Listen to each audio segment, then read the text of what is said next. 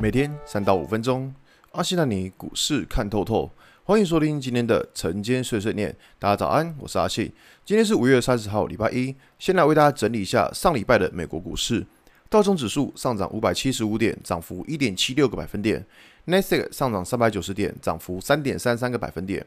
S M 五百指数上涨十点零二点，涨幅二点四七个百分点。费城半导体指数上涨一百二十点，涨幅四点零三个百分点。上礼拜美股四大指数都是一个呃算是大涨的情况哈。那其实呃其实，在上礼拜五的台股就已经先领先反应了。这个东西其实你看上礼拜五莫名其妙突然拉了一个很大根的红 K 棒，然后其实大概也不难预测说半夜的美股应该会涨不算太差。那这礼拜的美国股市其实有两件事情，我觉得是需要大家来注意的，有好有坏。我们先来讲好的好了，好的就是说，其实我们可以看到，从大概四月份这时候以来啊，从大概四月份以来的周线图，其实你可以看到，过去这几个礼拜以来，没有一个礼拜的高点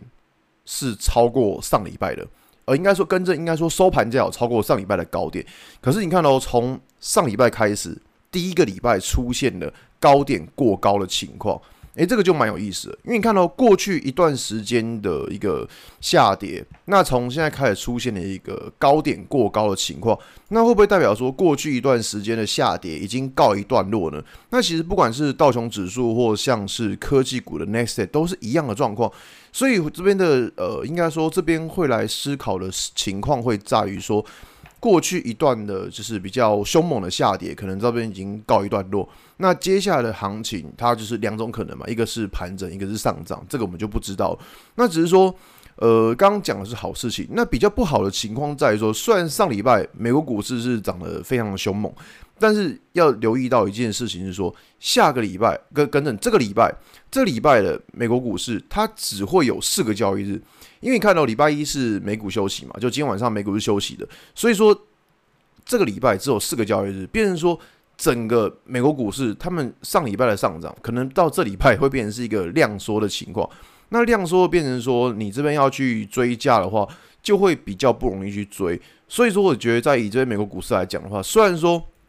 呃，过去一个非常可怕的下跌已经在这边可能告一段落，但如果说指数要立刻转为就是大涨，我觉得还是有一点难度在啦。那只是说，起码大家不用再这么担心，就是恐慌害怕之类的。那这边会是思考的范围，就是说，只要周线它不要再继续再创新低，基本上。对于这边的行情来说，就不会去想太多了。反正只要不要再创新低，不要再把之前周线的低给低点给跌破，那中间你不管怎么挣，其实。你也不用说去太去担心。那在这个礼拜台股也是一样，台股说在礼拜一的时候会面临到美股休市，那礼拜五的时候我们会有自己的端午节的放假，所以变成说在这个礼拜也很有可能在台股会遇到就是所谓的量缩的情况。好，那在量缩的状况之下呢，你在追价你就要小心了，有可能说假设今天礼拜一嘛，假设今天呃很多个股它没有带量攻击。礼拜二也没有带量攻击，那你就去思考说，这个礼拜可能这一档股票大概大概就不会攻击了，